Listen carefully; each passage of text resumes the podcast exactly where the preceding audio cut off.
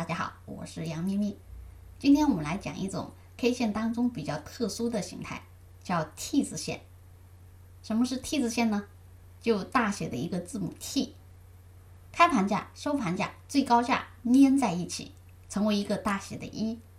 但是呢，最低价和最高价、收盘价和开盘价都有距离，所以在 K 线上留下一根长长的下影线，构成 T 字形。那么 T 字形出现后有什么信号呢？同样分为两种情况：上涨趋势末端出现 T 字形出现为看跌信号，在下跌趋势末端出现为看涨信号，可能是见顶探底的信号。T 字形如果下影线越长，力度越大，信号也更可靠。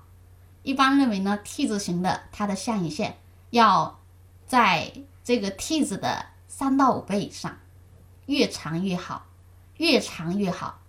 好，这个是今天的 T 字形。我们更多股票知识可以查看文字稿或者留言。